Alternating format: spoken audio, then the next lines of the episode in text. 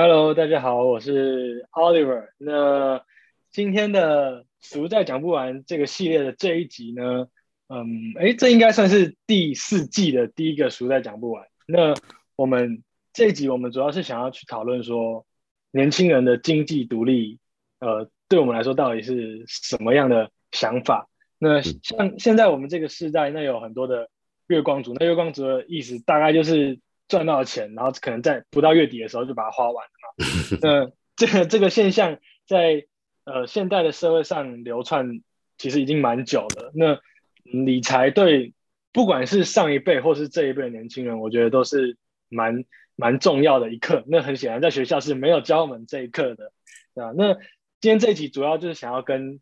大叔们就是聊聊，哎，财富的财富自由的定义到底是什么？那个经济独立的定义。到底是什么？嗯，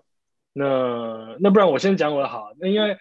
我自己对这方面我还蛮有兴趣的。那我我自己有看过像是《富爸爸穷爸爸》，然后还有像是什么理财金三角啊，然后也有玩过一款桌游叫做现金流，不知道大家有没有玩过？那其中有讲到的财富定义，财富自由的意思就是，你今天如果你的被动收入高于你的呃支出的话，那就是就是。达到一个财富自由的境界，那对我来说，财富自由可能就是这样，就是你今天躺着也会有钱进来的概概念 的。那那那如果大叔大叔甲是怎么看的呢？我觉得这个问题是大才问嘛，哈，就是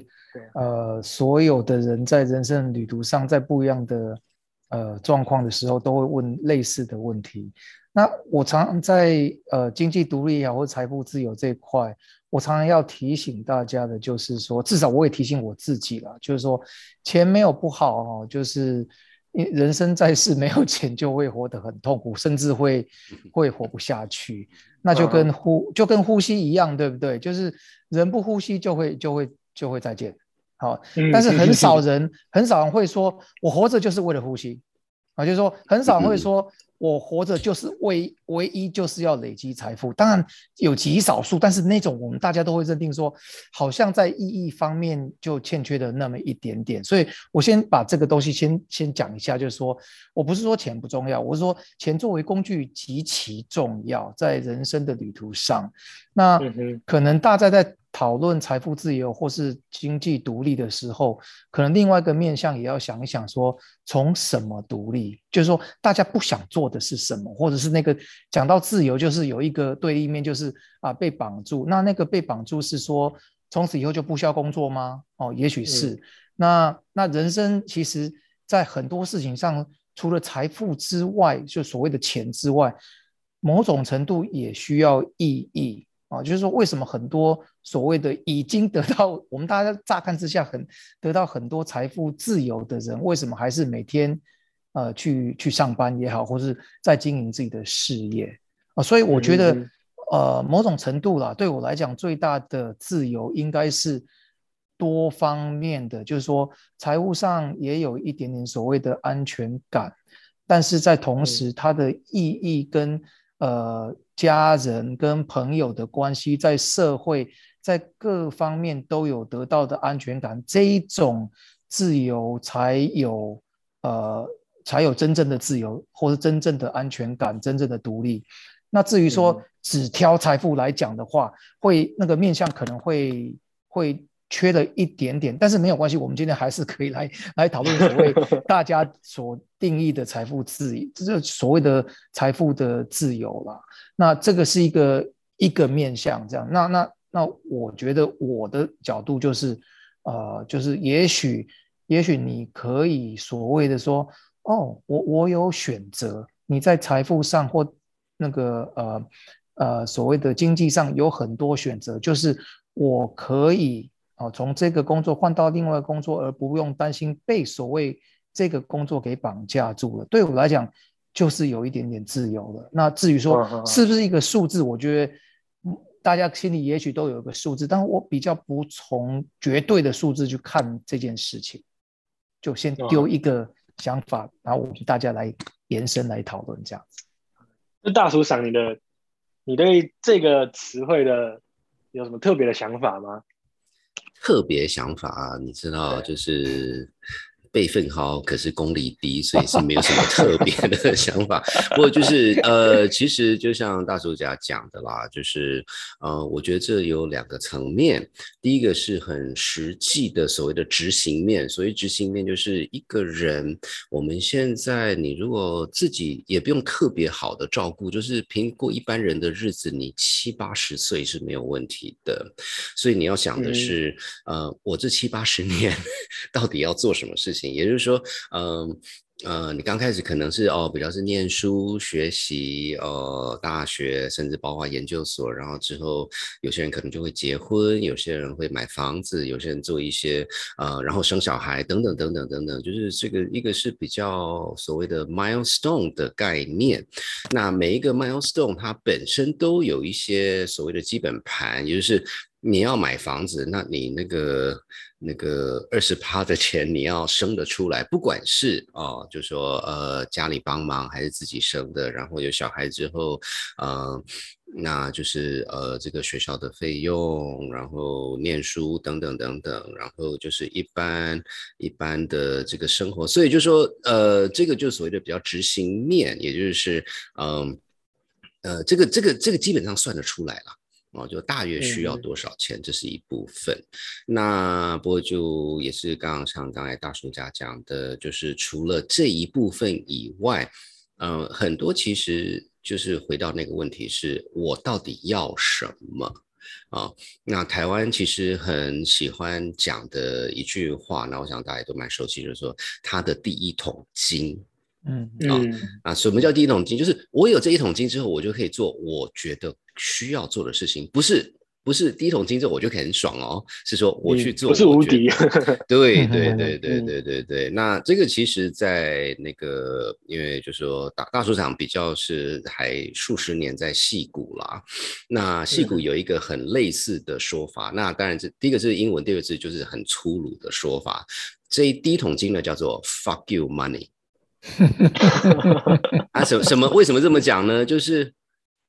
我我有够钱，不是说我可以退休了，可是我不需要做这种事情。嗯哼，嗯哼，啊，那就是这个叫做第一桶金。啊，那所以我觉得两个层面，第一个就是呃，每每个人在在一生的你什么阶段需要什么钱，这个其实大大约知道了。然后接下来某种程度就是所谓的，就 Oliver 你讲的，说财富的自由等等，我觉得某种程度第一步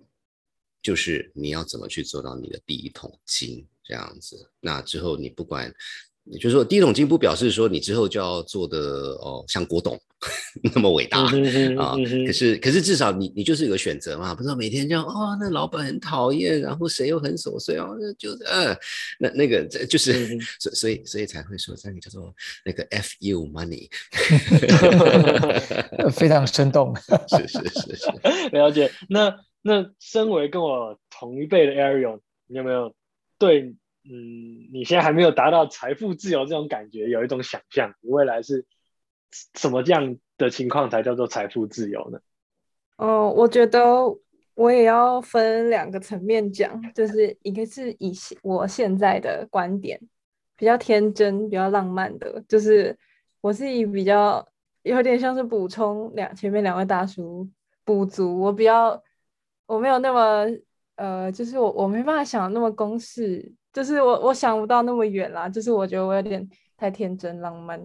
就是我觉得我我所认为的财富自由呢，在未来的想象里是，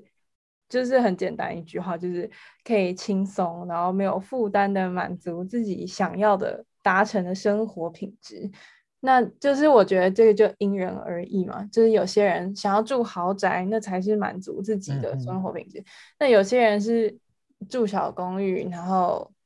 小小的车子，然后小小的房子，然后有一家很幸福的家人，这样也是他所认为的财富自由。那我觉得我要满足我的生活品质，那可能还有待我就是慢慢累积，然后才会有一个很完整的建构。那我现在呢？我现在觉得我也是财富自由，不是因为我可以掌握钱财，是我觉得是心理的富足，就是。就是嗯，我觉得心理的富足也算是一种财富，因为因为心理的富足就是快乐，然后满足这样子。就我觉得这个在呃，就是讲越长大会越忘记这件事情，就是会忘记呃，很简单，就是要快乐，就是因为有太多现实要考量，所以就会忘记这个最简单的富足。对，我觉得，对，我我讲的比较浪漫啦，就是 跟前面的不太一样。对，就是艾瑞在讲是大叔们，就是哎。台湾台湾现在说什么，就非常的悉尼克这样子，就是，就是我我需要什么样的车子，我需要什么样的房子，这个这个这个这不不，我觉得这个对了，这个是一个取舍。我觉得，嗯，有很多时候倒不是说这个取舍的对错，我这这这都自己讲的啦。我觉得，呃，我看到很多例子，我心里的感触比较是。你你知道你是你你当你说你要什么车子还是怎么样的时候，你你知道你其实已经在做一个取舍了。嗯嗯，我觉得这个有有一些事情你没有讲，可是你其实就是这么做了。这个这个就是就是一个比较比较有趣的事情。嗯哼，那那我想问你们三位，那财富自由在嗯，就是你们会想要把财富自由。把它设成你可能人生道路中可能一个很重要的一个里程碑吗？就它它对你们的意义会很很重要很重要吗？那那那先先请由大叔嗓来跟我们分享一下。是是是，突然间突然间这个话题变得非常的沉重，这样子。呃，应该应该这么说吧，就是呃，没有人会为了这一辈子，呃，这辈子会为了财富自由而去走，只为了财富自由而努力。可是反过来讲。当你没有财富自由的时候，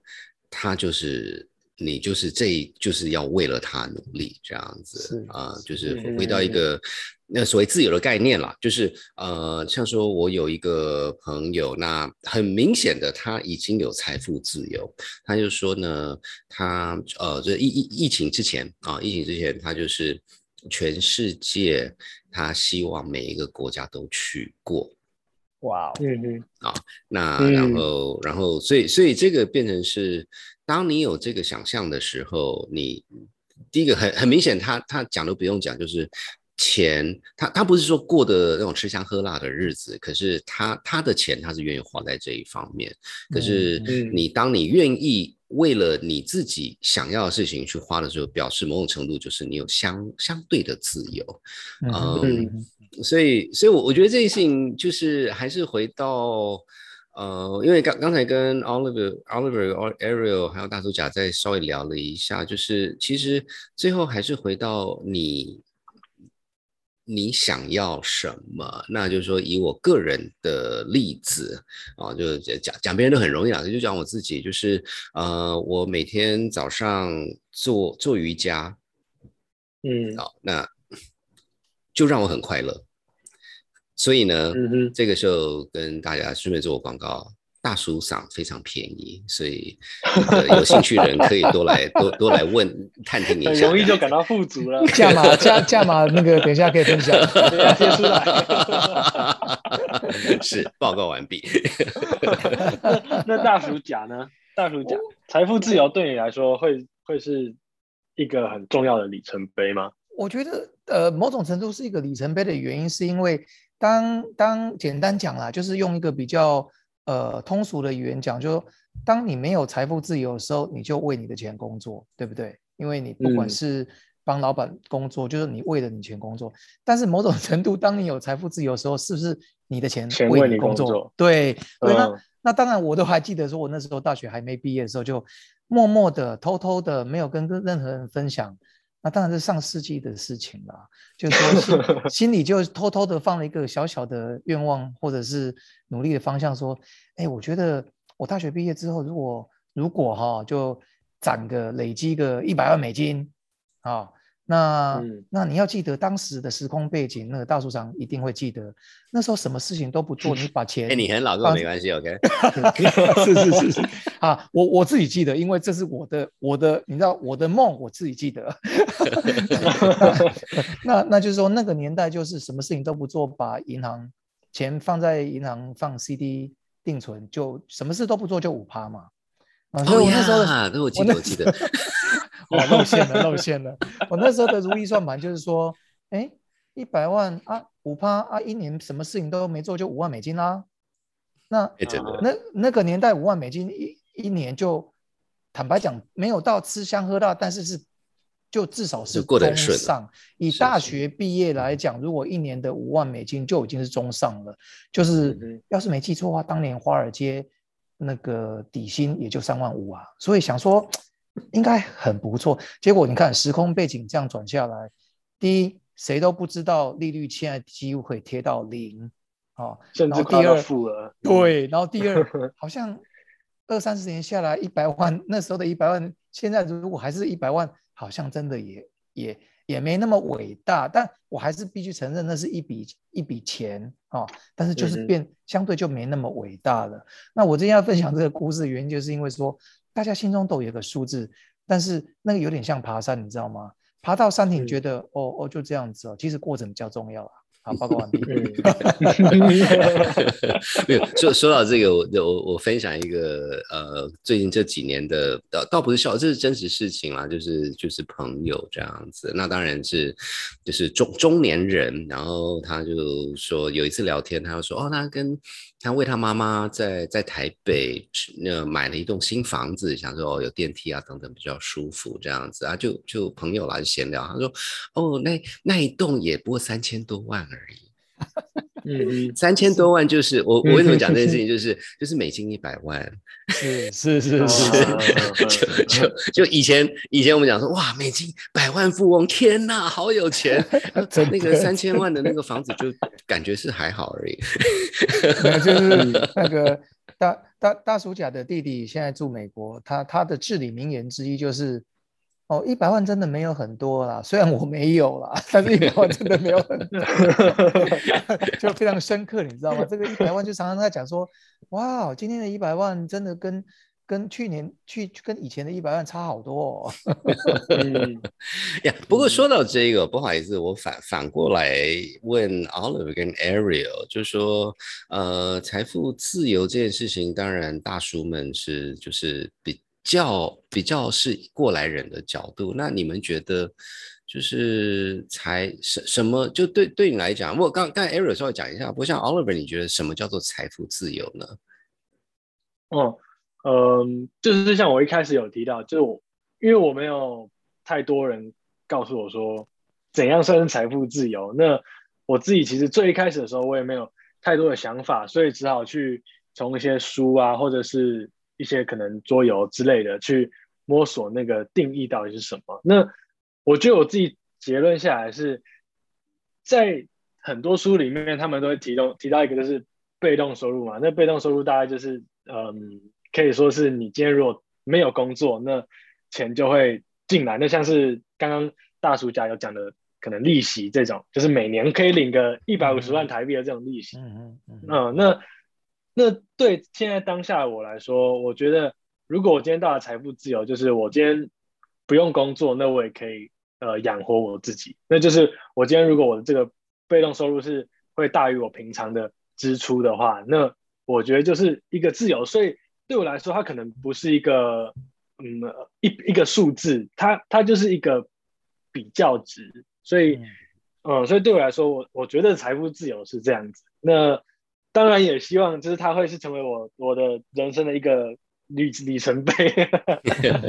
哎，不过说到这一个哦，就也是就就请教一下，就不管是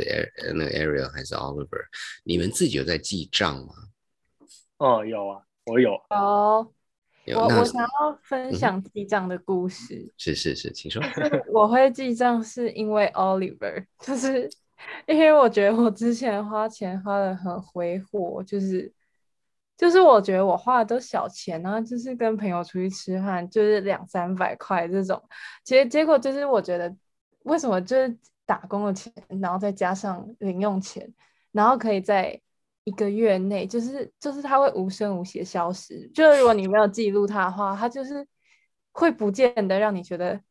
它就是像是凭空消失一样。但是从有开始记账开始，然后就是你甚至只是一个月才过一个礼拜，就你会就是你会开始克制自己了，就是你你会知道你自己已经花了多少钱，然后。然后去分析你十一住行花了，就是花的怎么样，然后去调整，然后才才可以存钱嘛。就是，嗯嗯嗯，对，所以我蛮信我在比较早的时候，就在十七八岁就知道要记账，就是比较努力的记账这样。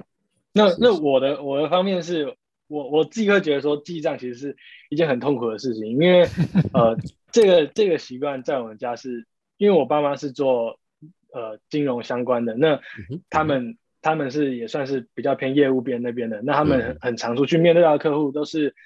呃，可能在财务上有困难的。那当然他们不会希望自己小孩是是这样子嘛。那他们就我我还印象非常非常深刻，是我从我升小一的时候我就要开始记账，然后我那时候记账是是真的非常痛苦，因为我一个我一天拿一块。就是虽然一块对对我来对对小一来说其实是一个很很大笔的数字，因为你平常其实不会有太大的花费。是是，一对啊，一个月三十块，那就是以以现在的年纪可能就想哦，三十块我可能在那个电话亭那边捡都有。那但是但是那时候三十块对我来说是很重要笔数字，因为要是我我在这个月的头领到三十块，就月初领到三十块，那月底如果这之间没有任何花费的话，那这个月对我来说是很平稳的一个月，但是如果有有嗯，可能有一些支出啊，或者是其他方面，那像是升到国中的时候，开始变成一周是七十块，一天十块这样子，那我的我算是我的收入，就是我零用钱变大一点点的，那我能够支出的能力也是变大一点点。那在月底的时候，就是我们我我父母就会跟我去核对那笔我的支出跟我的总结是对还是错的。那那一开始。就是当然会偷懒，会乱记，莫名其妙，莫名其妙没有，就什么一瓶麦香怎么突然变一百五十块？因为因为到了月底发现，哎，我的我的钱包怎么突然少一瓶一百五十块？所以就赶快就随便记，随便填上一笔，所以所以就会莫名就是会被会被硬逼着要去想起那个那个项目是什么，但是当下会觉得很痛苦。那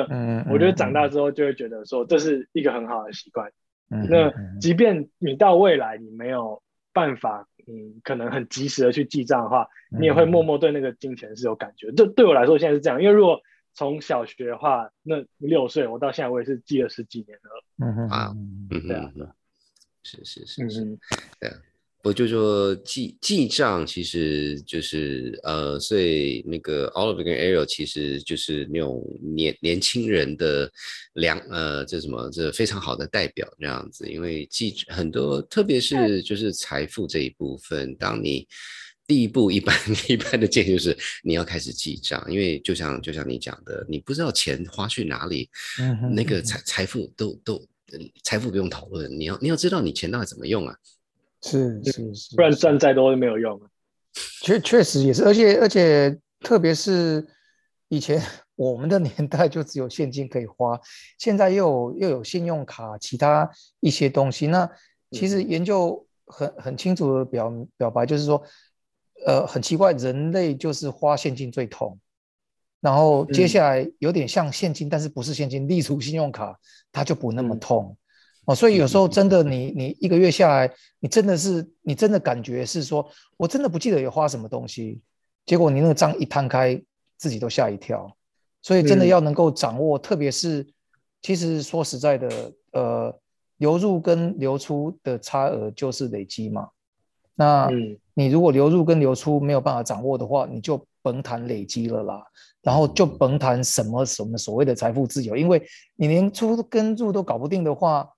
你你再怎么去想象说什么有被动 被动收入什么那个都非常非常遥远，因为毕竟你要走到有被动所谓的被动收入，因为被动收入就比较像是投资了。那你要有投资的话，你就要本金跟本钱。你如果最基本的流入跟流出没有办法掌握，你连累积都累积不出来哦，第一桶小金去换第一桶大金嘛。那你如果连记账都没记，或是你对你自己的出跟入没有很精确的掌握的话，呃，你连那个第一桶小金都搞不定。那那很多人在在理财这方面，或是追求财富自由这一方面，他忽略了忽略了一个很大的，呃，我觉得是蛮重要的一个点，就是说，当你对小钱不在乎，你其实是不会，呃，就怎么讲？我不想说大家就变成守财奴，但是你要，呃，大数法则，你要知道你到底花了什么钱，你才有办法去抓大放小，应该这样讲。嗯嗯。哦，那你这个累积不出来的话，其实真的也不要想太多，因为。一般人正常人，我估计大概百分之八十浑浑噩噩这样子过去，也也就过去了。然后你回头看，就二十年就过去了。嗯嗯嗯。那那我我这里先讲好，不是说教，因为浑浑噩噩的很可能过得也很快乐，也不一定 哦。因为我们现在讲说财富自由，所以我们就点点那个东西，把它拿出来当重点在讨论啦。对，OK，是，我我觉得这边不好意思，我这边也插一句话，就是说，嗯，因为我其实其实也是有认识一些，就是一个呃这些很很好的人。他人是很好，只是说，呃，有一些人可能觉得谈到钱就是很俗气，是很很怎么样？那我觉得，呃，因为其实我们现在在讲的都是都不是什么，就是说，呃，他说，哦，我数学不好，我不会记账。说什么叫做啊？就你收一百块，然后用掉三十块，然后送掉，对，就算是用了一百块，it's OK，it's OK。嗯，就是就是就是就就是说，当当你把这件事情。把它想得很复杂的时候，反而就会变得很复杂。然后这是一个点，呃，就说真的，你你只要会加加减减，就就就你就有办法记账，这是一个。那另外一个是记账，其实就像其实我们都在讲都同样一件事情啊，就是说记账的意思并不是说你不可以花钱，而是当我花一笔钱我去买法拉利，可是我知道我是要买法拉利，而且法拉利带给我快乐。嗯，那该不该花？哦，反正我只要我付得起，我为什么不可以花？可是这个是刻意的，而不是说哦，因为大家都在买马法拉利，所以我要买法拉利。所以我对法拉利没有感觉，啊，你们钱钱钱不是那么好赚的。这种花这种没有意义的钱，你知道吗？我觉得就是就是这个这这这是一个一个一个取舍。那所以第一步真的就是不好意思，因为是大叔，是吧？你们年轻人，第一个就是当当你知道这个钱的意义是什么时候，就说你只要能够理直气壮，就说像有人说呃呃，就是我我就是要买个什么东西，而且我知道这很贵，可是这代表快乐。其实从从我个人角度说，没这没话讲。这个这个就是这样，真的带给你快乐。我另外再再可能再补充一下，就是说我们在公司啊哈，我们常会讲说，你的呃花费或是你的预算就是你的计划。那我觉得在个人的角度也是一样，比如说你一天到晚常啊喊说我我很注重教育，教育是我的未来，结果你你账一摊开，你都在吃哦。我不是说吃不好，或者说如果这两个没有办法重叠的话，那可能第一你可能计划不对。然后另外一个可能就是你花费不对哦，所以你我觉得就是呃，大叔甲跟大叔长常会私下讨论这个事情，就是说，呃，你如果什么都不知道，那可能要至少去理解说，但你理解以后接受这个东西，OK，that's fine，这个没有问题的啊，就是说你考虑以后说没有问题啊，我我的这种吃法跟我这种花钱的方法跟我的计划跟我我人生计划是完全吻合的，OK，没有问题。但很多人我相信你一看。跟你可能跟你心心中想象是天差地远的差别啦，所以记账的原因最主要是这个东西，而不是说开始记账，从此以后断绝所有社会呃社交活动，然后就在家里等着把它生第一桶金出来。这里再讲一下，很少人第一桶金是用生出来的，或是省出来的。我我我还还是要讲，但是很多人的第一桶金确实是浪费掉的，也是真的。哦，真的，真的，真的，真的，真的，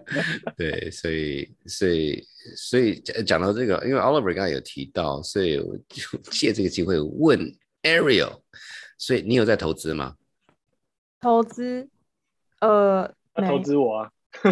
啊，哦，There you go，投资自己啊，投资身边的人。对对对，投资未来，投资未来。好浪漫哦！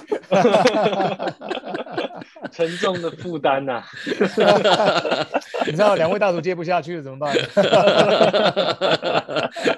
讨厌年轻人，看到年轻人有对未来有憧憬，真的是令我感动啊，又让我想出当想到当年的初心啊。我觉要得看第二抱一下第二春了。扣扣对不对？第第一春就好，第一春就好。有春一定爱有春哦。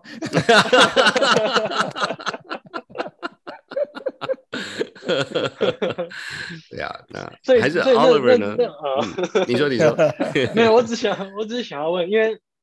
就是刚刚最一开始，最一开始有提到说，就学校其实没有教教我们这些东西，就是可能甚至连提都没有提过，就只有告诉你说，哦，你考好学考好学校，然后或者是你出国，那你你就可以得到一份好工作，那你你未来就不用担心。但是但是你我都知道，很显然不是这样子。那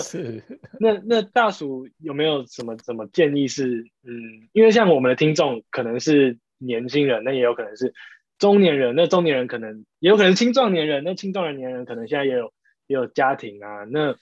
阿伯们，他们可能可能 对可能有有就是要教导自己的小孩，那在这方面就是有有没有什么什么建议，像是说，嗯，建议呃小孩要怎么去去去摸索这个理财方面相关的知识？我讲讲讲到讲到这一个，真的，我我们这真的事先没有讨没有套过。不过因为最近真的大叔甲跟大叔上有被邀请 去跟高中。呃，在台台北地区高中学生讨论一些理财相关的事情，所以我们对这件事情其实是有想过的。呀，怎么说？呃，没有，就是就是没有，就是呃，我我觉得就是理理财有两两两大部分嘛。我们第一个第一个部分刚才讨论过了，就是你你你没有记账，你根本不知道这个钱到底怎么进怎么出的哦，这是一个最基本的东西啊。呃然后另外一件事情就是所谓的投资，那投资我就讲最最最最简单的投资有两种，一种是大叔们完全不建议的，就是所谓的这种，就是呃，就偶尔都会听到人家说，哎呀。三年前我的买了台积电，我现在多 赚呐、啊或者是反过来，就是大叔嗓的一个很有名的故事。呃，Uber 应该大家都知道。那在至少在美国，Uber 的对手叫做 Lyft 啊，L Y F T。Lyft 的那个创办人那个时候有来找我，然后我跟他说什么，你知道吗？我说：“哎呀，你那个做不起来的、啊。” 所以，所以现在大厨长还是要工作，可恶！大厨长的重点是你后见都都知名啦，是是那先见真的很难。那 那与其这么辛苦，就是呃，大叔讲这里插个话，就是讨论投资之前，请大家先把债务还清啊。那特别是信用卡债，OK，不要跟我讲说一年只有只有十二趴啊，Oh 不要再讲这种话了。十二趴 大叔甲跟大叔长可以考虑借给你，OK。我十一趴借你，我十一趴借你。那我大叔甲坚决相信，呃，有两种债务是可以举债的。第一是为了自己的教育，第二是因为大叔长跟大叔甲都有曾经为了自己的教育去跟政府或是学校借钱过，所以这没有问题。然后第二个，因为这是投资自己啊，那第二个就是嗯买买呃买房子的时候，不管是第一栋或者第二栋之类的啊，我觉得适当的呃杠杆，我觉得房子是可以的。那其他的呢，真的审慎审慎而为之哈。那那呃，一定要大家一定要记得，十二趴很贵，OK。然后特别是现在低利率的状态，以前真的是 credit card 常常是十八趴的，真的不要，真的。你有闲 钱，先把那些钱还掉。怎么讲呢？当你还掉一个十二趴的债务，你已经保证回收十二趴了嘛，对不对？嗯所以这个 guarantee 的十二趴的回收，十二趴就是六年翻一番的概念，所以请大家记得七二法则在这里再稍微 广告一下，谢谢。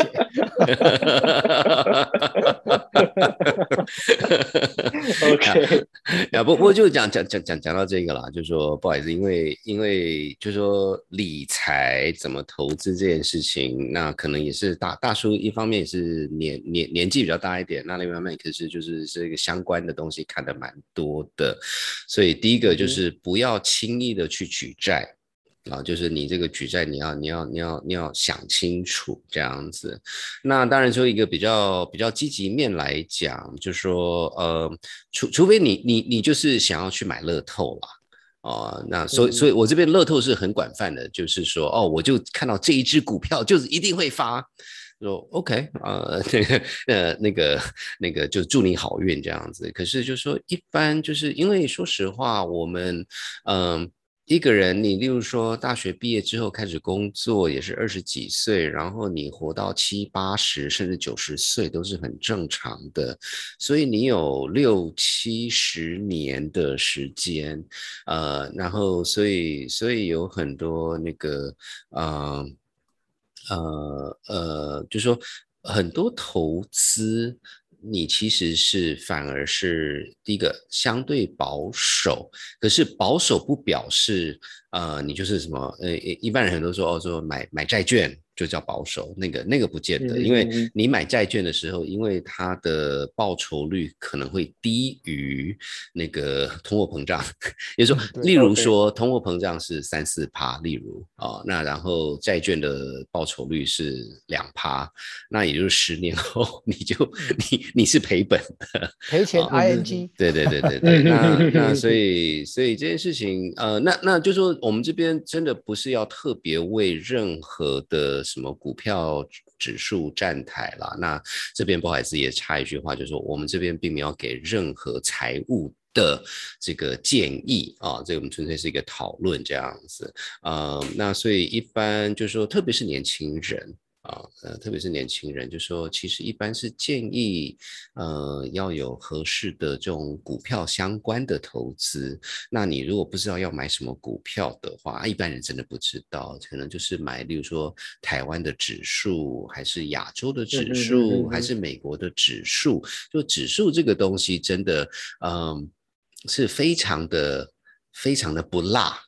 可是很无聊。对，可是话要说回来，就是投投资这种事情，你真的要搞得每天这样子鸡飞鸡飞狗跳吗？就说你，你除非是吃这个饭的啦，不然真的，我平常我要忙其他事情，我不想一直担心这个这个到底是哦，今天今天涨十趴，明天跌二十趴哦，那个那个 K 小的。嗯，OK OK，了解。好，那我们这一集大概就聊这边。那这应该也是我们第一次聊到这个财务。相关方面的一个一个话题。那如果如果就是听众朋友喜欢我们聊这个话题的话，那也可以，就是也可以。如果想要我们聊其他相关的话题，那可以发信给我们。那我们今天大概就聊到这喽。那谢谢大家，我是 Oliver，我是大叔家，我是大叔嗓。然后特别要讲一下那个，其实这里面最厉害是 Area，因为他要投资在 Oliver 身上。太棒了。好了，那我们 好，那我们今天今天就这样喽，拜拜，拜拜，拜拜。